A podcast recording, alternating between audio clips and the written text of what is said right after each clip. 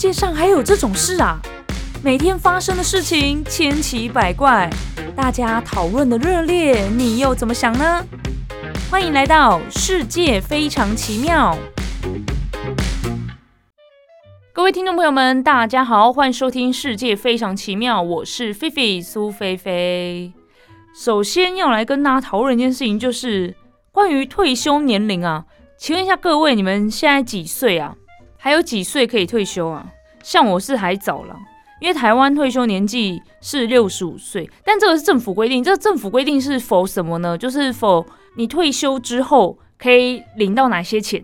当然也是要看你投入工作几年，就是满多少年资，然后到了几岁，然后重点是你在工作这段时间你是有劳保的，有保险，然后或者是有国民年金，你也有在付。每个月都有在付，那当然在你退休的时候，你就可以把那笔钱拿回来这样子。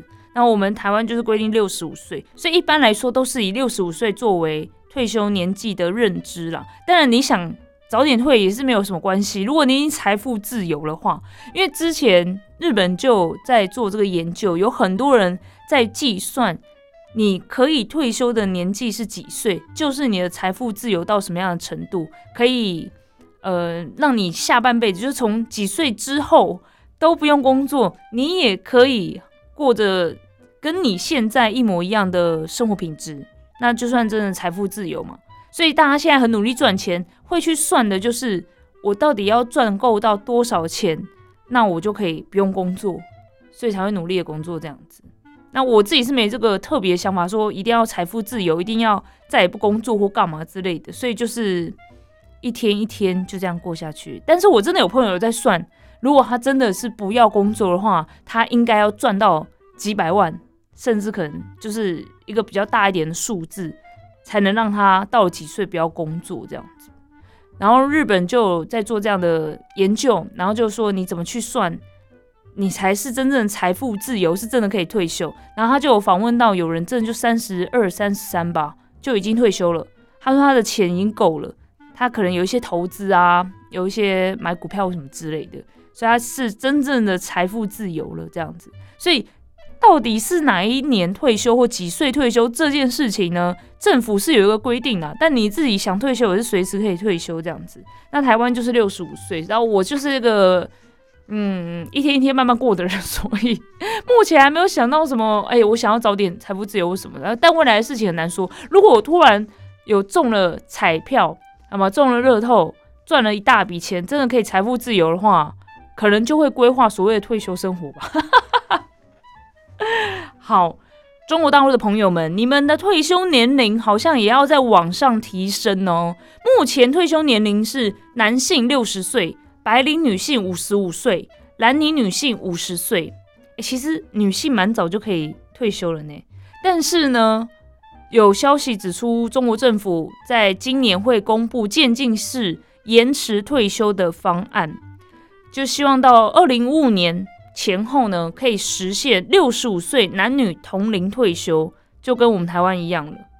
那会有延迟退休的这个新的政策出现呢？当然就是因为人口减少、老龄化。啊，中国的养老金预算的压力越来越大了，所以就希望大家可以晚一点退休。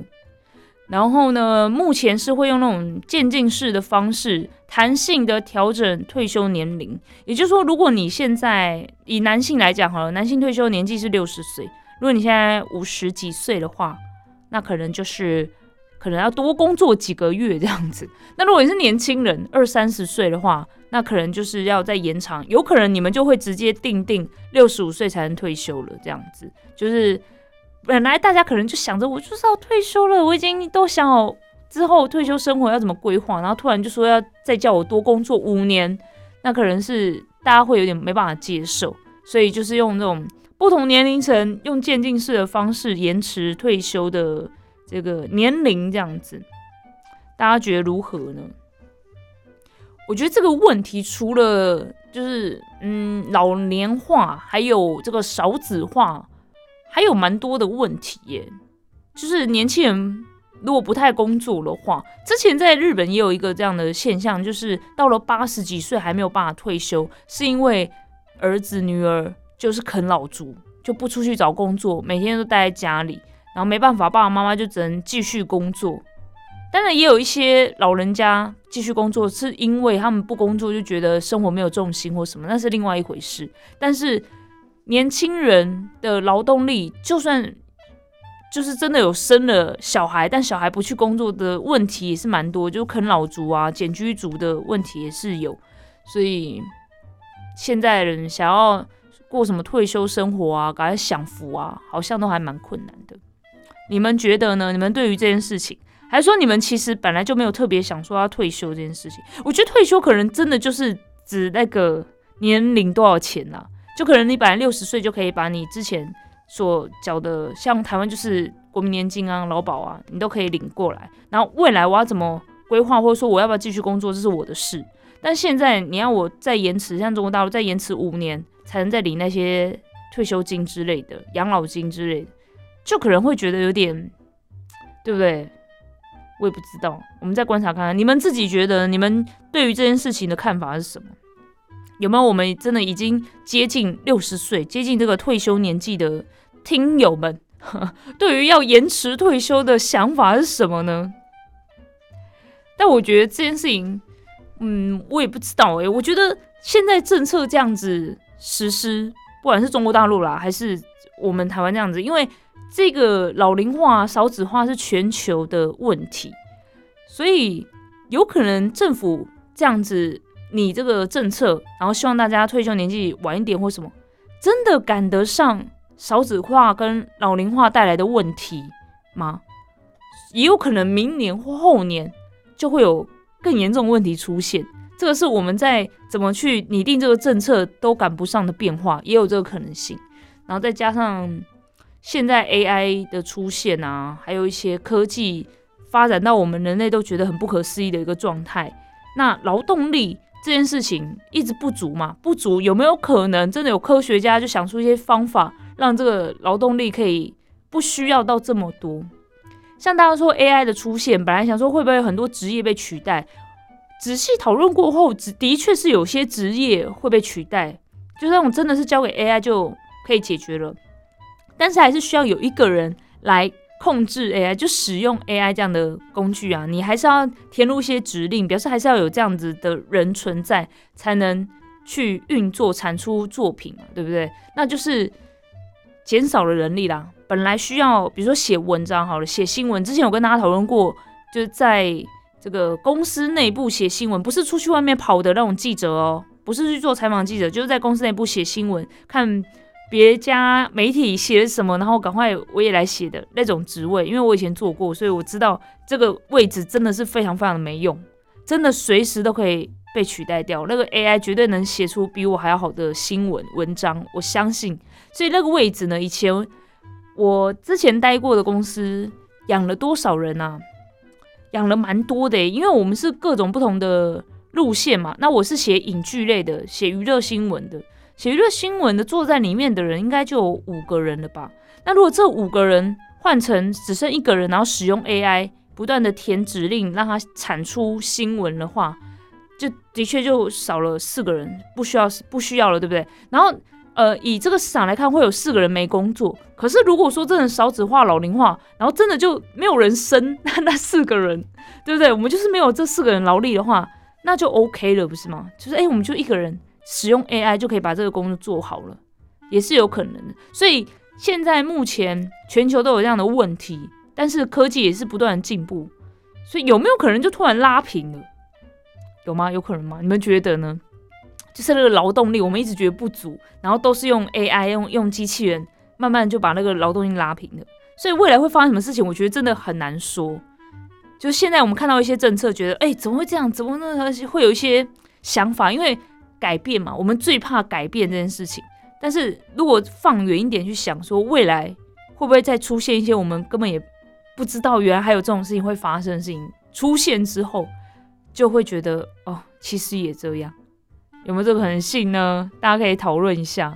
所以说到底呢，退不退休还是跟钱有关。来跟大家分享，最近有一个研究，哈，这是来自美国国家科学院院刊里面有篇研究呢，是来自普林斯顿大学曾经获得诺贝尔经济学奖的一位科学家，还有宾州大学的经济学家一起做的一个研究。这什么研究呢？他就找来了十八到六十五岁家庭年收入中位数八点五万美元的，然后而且有稳定工作三万三千三百九十一位成年的美国人，然后要求他们。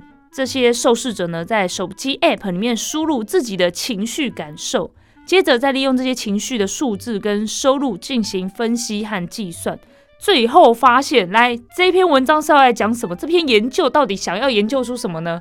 发现收入越高，快乐程度也越高。到底有没有需要花钱做这个研究啦？谁不知道收入越高，大家越开心，越 happy 啊？好，但是但是它是有个上限的。这个研究是说，你那个快乐程度是直到你的年收入是五十万美元为止，新台币是一千五百三十四万左右，人民币呢是三百四十四多万左右。大家觉得呢？年收入可以到这样的薪水，难道不快乐吗？对不对？但是他说他是一个上限哦。这个研究也有指出说，本身就不快乐的人，即使钱再多，还是不会快乐。他说，年薪十万美元是一个分水岭，情绪健康的人呢，年薪超过十万美元，幸福感会急剧增加，是最幸福的百分之三十。但是情绪不健康的人，即使年薪十万美元，也还是不快乐。所以这个实验得出的结论是，嗯，还是很难用全面的数据来讲，因为。你自己身心灵的状态如何？你快不快乐这件事情很难，我觉得也很难用什么那个 app 数值去做测验。我们自己也有很多那种测验你身心状况好不好的，不是就有一个呃一到五分吗？说你最近感到很焦虑，然后没有就零，然后还好就一，然后非常强烈就是五嘛。像这样子的表去做测验，然后最近很。很很难过，或者是最近情绪很差，很很易怒，想生气，或者说你有失眠状况等等这些问题，来测验你最近的呃身心状态如何。可是那个都是你现在当下，我自己是这样觉得啊，因为我当我觉得工作压力很大的时候，觉得真的是很焦虑，很难形容为什么这么容易生气。我现在就是很想要迁怒别人，还是干嘛之类的。我们总会有那种时候嘛，那或者说为什么总是睡不好，也不知道为什么一躺在床上。眼睛就睁开了，可是明明你坐在电脑前面，好，那我我现在既然不想睡，我来工作好了，又超想睡觉的。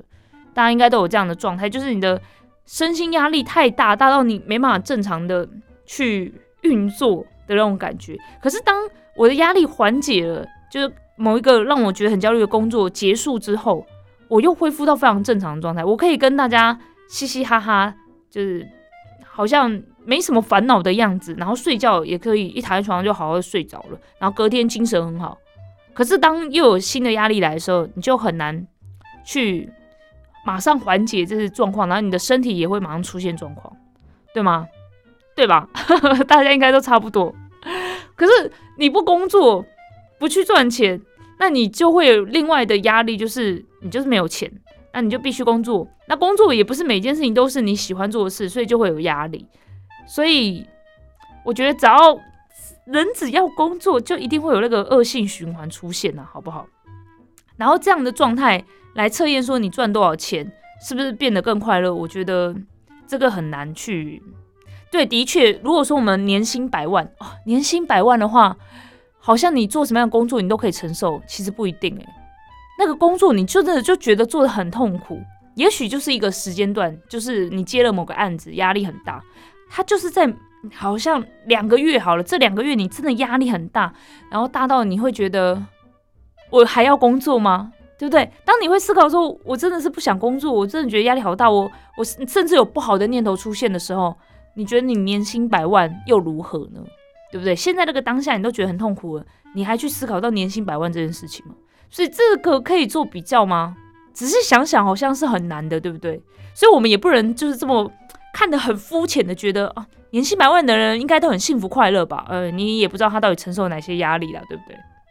好，那这个研究呢，还有一个比较有趣的地方是，主要的研究者他在二零一零年的时候呢，曾经有发表过研究，一旦个人年收入达到七点万美元，就难以从金钱中获得更多的快乐。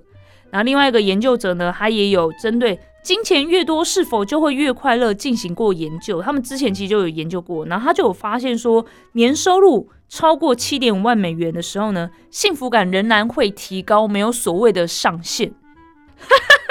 那大家有听出来吗？我们那个研究者 A 曾经研究过，它是有上限的。你赚超过多少钱，你就不会再感到快乐了。可是研究者 B 之前的研究是没有上限，你不断的赚钱，赚越多越开心。所以这两个人研究呢，本来就互相抵触，然后现在一起合作发表了新的这个论点，就是数字有增加，但是是有上限这样子。这两个人要不要放弃啦？放弃，不要再做这样的研究，这样研究一点意义也没有。我就很好奇他们自己本身呢。这研究学者他们自己本身对于金钱收入跟快乐的感觉是什么？我也蛮好奇的。但的确，我觉得我自己来说，什么样的钱，就是我要收入到什么样的程度，我才会觉得很快乐，或者说有没有一个上限这件事情，我觉得我不知道，我可能本来就是比较没有什么物质的人，然后再加上我没有压力。我觉得这个面向太多了。我说的没有压力，是因为我有我没有结婚啊，所以我没有自己一个家庭要顾，我不用考虑到另外一半的状态，不用考虑到两个人生活的柴米油盐酱醋茶的状态。然后我也没有小孩，所以我不需要考虑小孩的问题，我不需要考虑买房买车，因为现阶段都不会去想到这些事情嘛，因为又没有结婚，甚至我觉得房子车子这件事情对我来说也不是什么。必要的，或者说需求，或者什么之类的。然后我对名牌没有兴趣嘛，所以我也不会想要花钱在这些东西上面。所以对我来说，我没有金钱压力，其实是没有的。只是说我的收入跟存款还没有多到可以让我突然去买一栋房子。如果说对，就是一栋房子这个价钱很高嘛，那对我来说我是买不起的。但是。如果我不去想这些我买不起的东西，我其实没有太多的金钱压力。虽然说我本身存款也没有很多，但现在的收入就会让我觉得是 OK 的。因为如果说我要买房子，我要买车子啊，我有金钱压力，我就会觉得现在收入是不够的。既然收入不够，你就会想办法让自己收入变高嘛。所以，我现在好了，我老实说，承认我也不知道承认这件事情是对的，就是我过得还算是有一点安逸，但这是每个人选择，有些人更选择安逸，或者更选择想要积极努力赚钱，那可能每个人都有不同的规划。那当然，那些积极赚钱的人，你说他们真的就是崇尚名牌，或者说就是很追求物质吗？不一定，有些人喜欢赚钱，他可能也没有什么。因为要花很多钱而想要努力赚钱，他可能就是想要存着。那存着，呃，有什么用吗？或者说，呃，反正人死后也带不走，那那这些东西要放着。他有自己的想法，就是一份安全感也好。对你看到你的户头里面有多少钱，你才有安全感。我觉得这是也是每个人无法去定量的。那我的状态是这个样子，所以我会觉得。对我来说，好像增加收入跟快乐这件事情，它是可以拿来做研究，或者说做比较，或者是什么的来测量吗？我倒觉得对我来说很难。那我不知道对你们来说怎么样。那刚刚我讲到还有很多不同的因素嘛，就有人可能真的有需要钱，然后可能家人的人有人生病，或者你自己本身生病，你需要医疗费，那你就是金钱压力啊，那些就是不同。的金钱压力，我觉得都是很难去做衡量跟比较的。然后跟你开不开心、快不快乐也很难做比较。诶，对啊，假如这个生病的话，很多有钱人啊，一生这么多拼命赚钱，结果自己太劳累了，生病了。你说他赚了那么多钱，他好几栋房子，然后钱滚钱，每每天哦，可能就真的是那个几分钟几百万上下的，是不是这样子？几秒钟几十万上下的钱在这边跑。可是他躺在病床上，你觉得他开心吗？我真的觉得这两个学者可以不用再继续做这个研究了，那都没有把其他因素考虑进去啊。既然讲要做研究，我们接下来继续看另外一个研究，这是来自新加坡的一个研究。新加坡国立大学呢，在二零一八年到二零二零年间，追踪了两万四千名大学生，总共三百三十七堂课的出缺勤，还针对一百八十一位大学生做更深入的作息追踪，总共六个礼拜。追踪的项目呢，包含起床、上学时间，还有能不能顺利上到早上的第一堂课。研究后发现，早八早八就是早上八点的那堂课，就第一堂课嘛。早八课的出席率呢，比其他时间的课低了百分之十左右。学生呢，也常常在课堂上打瞌睡。相对的，中午过后的课呢，学生迟到的状况就比较少了。从受试者的睡眠状况中发现。早八的话呢，平均睡眠五点九小时；早九平均睡眠六点三小时。十点上课的话呢，睡眠时间则有六点五个小时。十一点和十二点的课，平均睡眠有六点九小时。下午两点和四点上课，平均睡眠时间只有七点二小时。由此可见，第一堂课越晚，学生的睡眠时间也越长。什么意思？这什么意思？不是啊。这个睡眠时间，你看哦，他是越晚上课就睡越久，也就是他就是多睡那一堂课，对吗？表示学生都还是很晚睡啊。你看哦，早八平均睡眠是五点九，我们算六小时好了，算六六小时算是正常的，对不对？一般来说是睡七小时最好，七到八小时最好。那六小时好像还算是正常范围内吧。那六小时睡眠时间，然后早八的课他有到。学校，我们给他一小时梳洗、吃早餐的时间，那他可能就是要七点起床。如果他住宿舍，我们算比较那个简单一点，学校就在旁边，就走过来而已，不用花太多时间。好，给他一小时，七点起床，七点起床。如果他睡到六小时的话，哎，这样的话，一二三四五六七，他可以一点睡耶，他可以凌晨一点睡觉，哎。好，学生真的很辛苦，做报告都要做到半夜嘛。这样算起来，没错啊，没错，对吗？好，如果大家都是做报告做到一点，然后早八的睡了六小时，我们一样哦，都算那个梳洗什么都一模一样哦。早九的睡眠多了一个小时，对啊，因为我九点才上课，我可以八点再起床，合理吧？对不对？他根本就没有因为是上哪一个时间的课。我就比较早睡也没用啊，我只是就是没上课那个时间拿来睡觉而已嘛，对吗？所以第一堂课越晚，学生的睡眠时间也越长，合理，完全合理啊。然后如果说是那个中午过后的话，一定是睡饱，而且你还可以把自己打理的漂漂亮亮的来上课。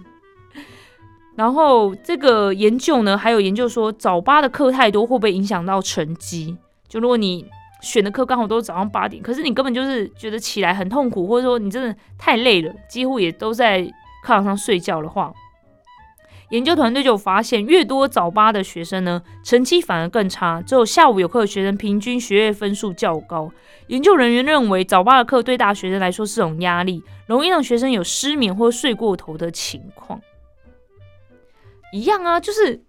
如果说他都不早睡，如果说他可以真的早睡，你看哦，如果我们很多早八的课，表示说其实下午时间你甚至可能中午过后你就不用来学校上课了，那你可以回家睡个午觉，或者说你就开始做作业啊。那这个因素也很多，就是他到底有没有好好回家做作业？如果他中午过后就睡个觉，然后马上来做作业，他有可能在正常的下课时间，可能五点六点，他今天的报告跟作业就做完了。那他他要几点睡？他可以八点睡觉，九点睡觉。那隔天说不定四五点就爬起来了，因为精神很好啊，然后也睡眠也够，然后去早八的课也不会睡觉，对吗？对吗？这么一算，这个这个研究也是很奇怪哈。好，很多的网友呢对于这份研究的反应非常的两极，有人认为只是学生几点睡觉的问题，又有人好奇之后会不会有早上几点上班工作效率最差或最好的研究。是不是我们每天早上还是要这样子早起来上班呢？也是会有精神状态不好的时候。但就是，那你想要让你自己精神好，就是前一天早点睡觉不就好了吗？对吗？这其实真的就是你自己的时间去安排啦。那问一下大家，应该都有早八的课，因为大一新生超级无敌多早八课。早八课你们觉得如何？我觉得大一刚进去的时候，都好像还能够好好上课，对吗？精神状态的话，我觉得还 OK。我觉得到了下半学期或者到了二年级，如果还有早八，会比较容易有在课堂上打瞌睡的状况。可是我觉得这也是，就是你会觉得课业压力很重，还是干嘛的？然后又想要玩，反正就是睡眠时间都会被牺牲呢。那早八课也可能会被牺牲。那的确，我到了大三、大四的时候啊，就开始会有那种比较晚的课，或者说就是一两堂、一两堂就可以直接回家那种状态的话，真的就是可以比较有精神的应付所有课堂上，就是每一堂课你都可以好好的应付了，然后也可以好好把作业或是报告做完。你们觉得呢？来分享一下你们自己的经验。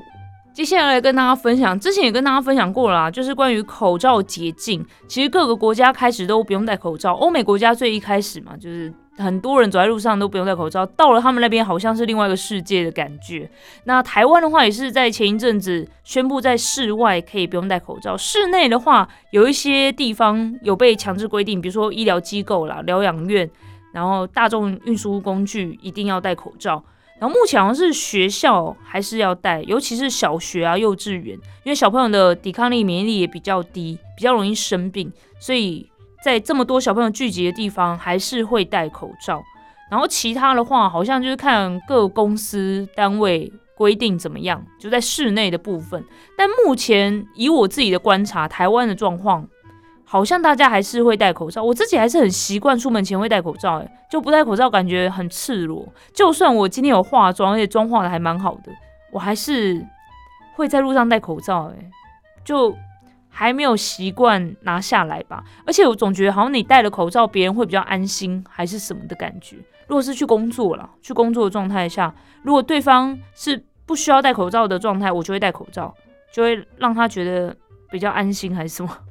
但其实大家对于戴口罩这件事情已经没有那么的在意或者计较，就是不会有那种现在可以戴口罩吗？现在要拿下口罩吗？就是那些疑虑好像都还好，反正只要有一个拿下口罩之后，对方都会很直接就拿下口罩，就觉得好像好像没有关系了。这样，你们的状况怎么样呢？你们现在的状况是可以在室外脱口罩，或者是在室内已经可以脱口罩了吗？是不是各个地方的状况也不太一样？然后也是要看你的公司怎么规定嘛，对不对？但是大家如果已经开始脱口罩了，开始把真面目拿出来示人，要小心表情管理。大家，我不知道你们有没有发现，但是我跟你说，我真的发现，我自从戴口罩出门啊，就在路上看到一些什么场景或者情境或者什么任何啦。如果我有表情的话，我真的会做出来，诶，就比如吐舌头啊，或者歪嘴啊，或者是自言自语，就是这个人太奇怪了吧？这也很很怎么怎么回事？就算我的眼睛眉毛没有很明显，但我嘴巴就是会念出来或干嘛的。然后我就很担心自己，如果现在走在路上不戴口罩的话，不小心碎碎念出来怎么办？之前有很类似的状况出现，就是不小心还是很自我很。自言自语或者怎么样，就是诶，发现糟糕糟糕糟糕，我没戴口罩，我没戴口罩。所以这个就是要提醒一下大家，在日本呢，他们最近也是已经解除口罩禁令了。然后电视节目啊，就温馨提醒各位上班族，被上司骂的时候，千万要注意，脸上已经没有遮蔽物了，请别再做这种不屑的嘴脸。然后有一位推特的网友呢，就分享了这个节目组的示范图，感叹。不能再偷偷做这种不屑的脸，真是令人悲伤。大家一定要小心，好不好？要控制表情。你们觉得呢？这个表情真的蛮好笑，就是嘴整个歪掉诶，这样子。这个这日本节目里面示范的，戴上口罩，然后口罩拿下来之后，那个嘴整个歪掉这样。然后网友看到之后呢，都笑翻了。有人说笑死，感谢提醒。还有人说，荧幕前肯定有人在尝试做这个动作。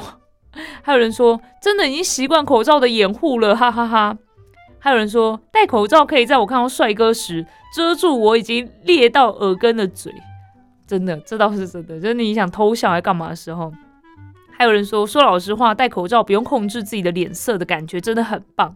还有人说，已经栽了，可恶，不能自由打哈欠了。然后还有人说是我经常在口罩后面爆粗口。还有人说戴口罩的时候，我真的好喜欢做好多奇怪的表情，十分解压。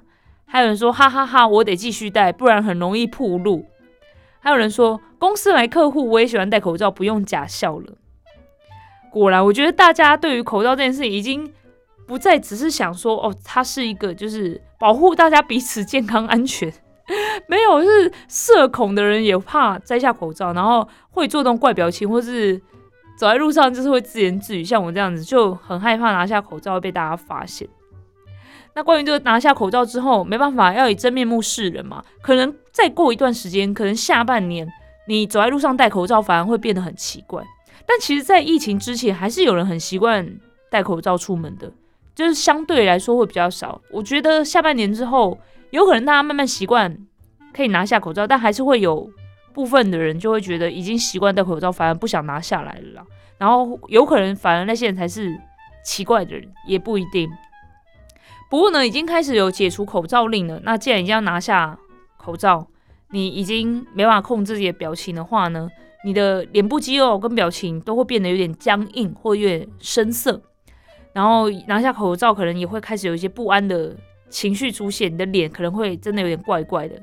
所以在日本呢，就流行了一个叫做表情训练的课程。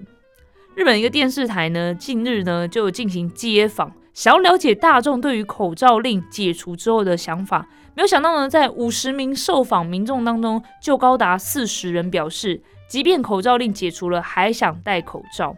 但这现在这个当下啦，我是不确定说，我刚才提到的一个时间点，会不会慢慢大家就哦，OK OK 这样子。那在接访的过程当中呢，有民众表示怕脱下口罩之后会被刚认识不久的人觉得面貌不符想象。我觉得这真的会，这是真的大家很担心的一件事情。然后也有人说，这两三年来经常戴着口罩，已经忘了如何化妆，想赶快找时间去做牙齿美白或是脸部医美。另外呢，也有民众透露说，因为过往戴着口罩啊，细微的面部表情变化不容易被察觉，现在拿下口罩跟人家交谈。已经不知道如何做出生动的表情，也担心笑得不自然、不好看，影响人际关系。哇，真的有这么严重吗？然后为了应应大家觉得啊，拿下口罩之后会被发现自己的表情很奇怪或者什么的这种不安跟担忧，就有老师专门开办了表情训练课，叫做笑容讲座。这位老师叫做川野惠子，他在受访的时候呢，就透露说，从日本口罩令解除当天开始，他就从全国各地接到不少民众的咨询和求救，许多想报名讲座的学员对他说，对表情和笑容很没有自信，想要请他传授做出完美笑容的秘诀。而隶属于这个笑容表情经协会的笑容讲座，一堂课是九十分钟，单人学习是一万一千日元。在讲座中呢，学员们可以在老师的引导下。锻炼脸部微笑肌肉，练习做出能够露出上排牙齿的好看笑容。如果你觉得自己戴口罩这两三年来呢，表情的活用程度变得非常的生疏，或者是忘了怎么好好的笑呢？这个老师呢，其实也有透露一个自我训练的简单方法。来来，我们先来学一下好了哈。他说，你可以先用上排牙齿轻轻咬住下唇，接着呢，脸部出力。提高嘴角，露出八颗牙齿哦，露出八颗牙齿的笑容就最完美笑容了哈。然后呢，维持约五秒之后，再将嘴巴合上，接着再做出 O 字嘴型，维持约十秒钟。这样每天重复循环三次，就能锻炼到微笑肌哦。大家来试试看嘛。刚刚讲到的这个上排牙齿，我们现在试看上排牙齿，轻轻咬住下唇。就嘴唇下下面嘴唇这样，然后脸部出力，这个出力的点到底是什么？提高嘴角哦，提高嘴角，露出八颗牙齿。大家现在如果有镜子的话，看一下镜子，我们来试一下，这样，嗯嗯，维持五秒，然后再将嘴巴合上，接着做出 O 嘴型，维持约十秒。这样训练到的是嘴角的那个肌肉吗？我们来看一下网友看了这个节目之后的想法。有人说：“没想到竟然有人需要这种课，但现在拿掉口罩真的会不安。”还有人说开始有点怀念戴口罩的时光了，不需要一直假装开心对别人微笑。还有人说这是不是代表说各种表情之中，因为微笑大多不是真心做出来，所以才需要特别去训练练习呢？还有人说疫情真的给生活带来长远的影响呢？这个课太实用了。还有人说很受不了看到不熟或不喜欢的人还要露出微笑，我才不管呢，我要继续戴口罩。现在没戴口罩出门反而没有办法了。你们觉得呢？你们有需要这种课吗？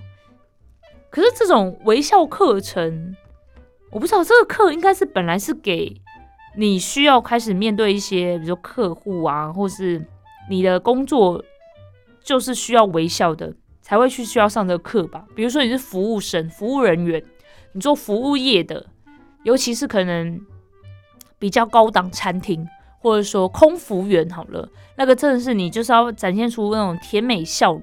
就算被奥 K 惹到，你都还是要笑得很开心的。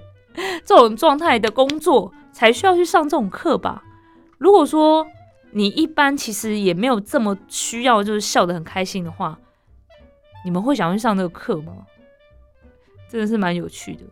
好，接下来跟大家分享这个呢，就有点跳脱我们之前所讨论的东西了，这关于信仰的部分啦。我不知道大家有什么样的信仰，可能信耶稣啊、上帝呀，或是呃信佛啊。像台湾比较多也是这种民间信仰、道教信仰，像拜妈祖啊、关公。我相信对岸也是很多，对岸也超多庙的吧，对不对？我们都会呃有一些宗教信仰，让自己心灵平静，让自己有一个精神支柱啊，对不对？我觉得这个都好，因为我相信我个人的想法啦，我相信所有的。被大家拿出来拜的神，都是劝人向善的，绝对没有叫你做一些无为不为的事情。我相信大家最近应该都有看到一些邪教的新闻吧，包含在 Netflix 上面也有一个大家就是那个那个排行榜非常高，很多人在观看的，在讲韩国邪教的部分。我自己是没有看，我是看了很多人特别有讲到这一部这个纪录片的事情，然后也有很多人就站出来说。千万不要再去支持这些邪教的人了。然后我，因为我是没有遇过这种状况，所以之前有跟大家讨论过嘛。我好像很常讲邪教的事情，我是可以理解大家在人生非常低潮、很痛苦、需要一个救命稻草的时候，有可能会不小心没办法判断说对你伸出援手的人是什么样子的人。但是一个最基本、最基本的，我还是要跟大家讲，你所信的神明。绝对都是劝你向善，给你精神支柱，告诉你会好的。那你要自己站起来，天助自助者，你要自己能够站起来去努力，神明就会帮助你。他们是给你心灵的力量，会叫你捐很多钱，会叫你贡献身体的。告诉你这些话的人是谁？是那个教主，是人，不是神。神明绝对不会叫你做那些。无为不为事情，绝对不会跟你说你是有罪的。我非常不相信什么我我们人就是有罪，所以需要救赎，没有这回事。我不觉得耶稣说过这种话。哎呦，我直接讲出来是哪个教了。我希望大家可以去判断。我觉得有宗教信仰很重要，也很棒。你没有无神论也无所谓，就是你自己可以好好照顾自己就好了。但是千万不要被邪教伤害到了。我觉得这个很重要。然后要来跟大家分享的是，在我们台湾台南呢，有一个城隍庙，最近收到了信徒寄的分手信，是电脑打字的。然后上面写的说，以前有在你们庙里参拜，因为以前还没有认识真正的上帝，因为现在已经认识了，现在已经崇拜上帝，现在已经不跟你们来往。哦，这个看得出来，就是他已经不拜我们这个民间信仰，要去拜上帝这样子。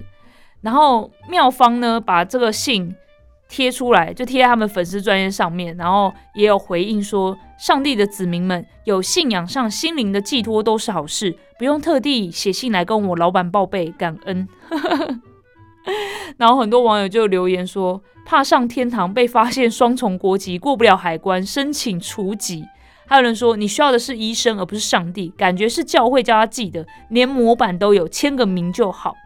还有人说，看起来应该是教会统一发下去写的，跟当兵写家书是一样的。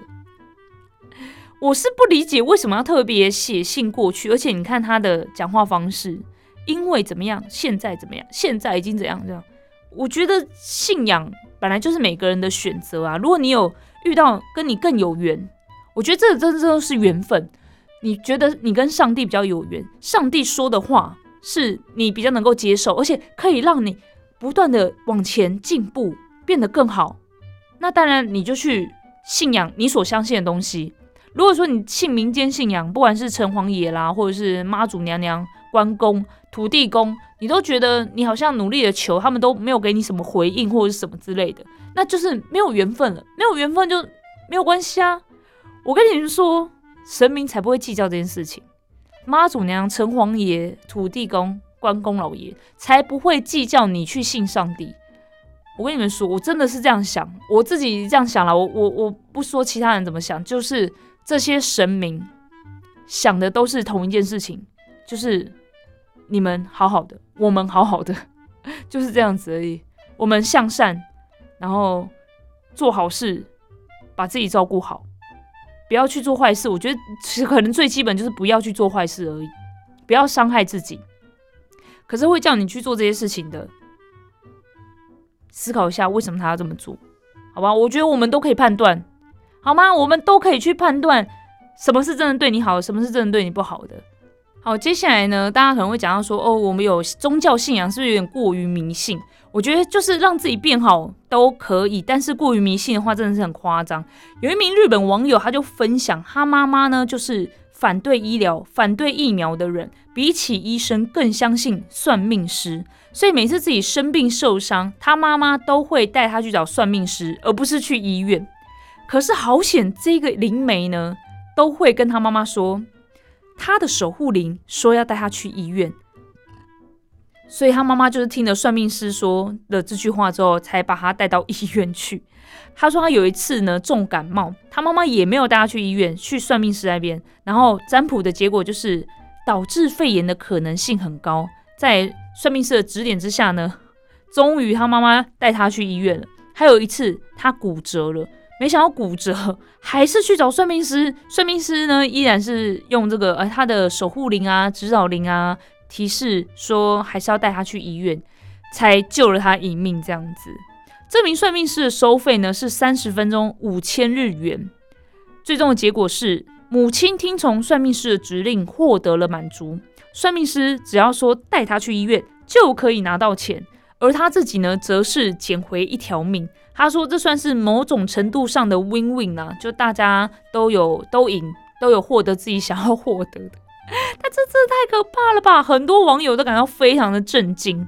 有人说，幸好结局是好的，这个灵媒意外的很有良心。还有人说，想到我以前有一次跟朋友去算命，他说自己被穿着红衣的人跟踪，算命师直接叫他去找警察。”还有人说很难想象会有母亲在女儿骨折时不送医，选择去找算命师的，确实有点走火入魔了。还有人说这位算命师不错，诶，划清了自己的管辖范围，骨折了不归他管。我觉得这个真的很可怕，哎，我觉得这个元婆应该要想办法处理一下这件事情。他妈妈如果什么都要听算命师的话，那这样未来家里有什么重大的任何决定都要问过算命师。我觉得这个这真的太夸张了。很多时候，我们明明我们自己就是有判断的能力啊，我们明明就知道什么是对，什么是错的，为什么要别人来告诉你呢？对吗？大家都一定要有这个自由意志，好吗？我们都可以去思考什么是对，什么是错，什么是好的，什么是坏的，去思考一下那个逻辑，好不好？这个跟逻辑好不好一点关系都没有，这就是 common sense，好不好？大家一起加油了。好了，以上呢就是今天的世界非常奇妙，感谢大家收听啊！如果大家有任何的想法，也欢迎告诉我，分享给我喽。我是菲菲苏菲菲，我们下次见，拜拜。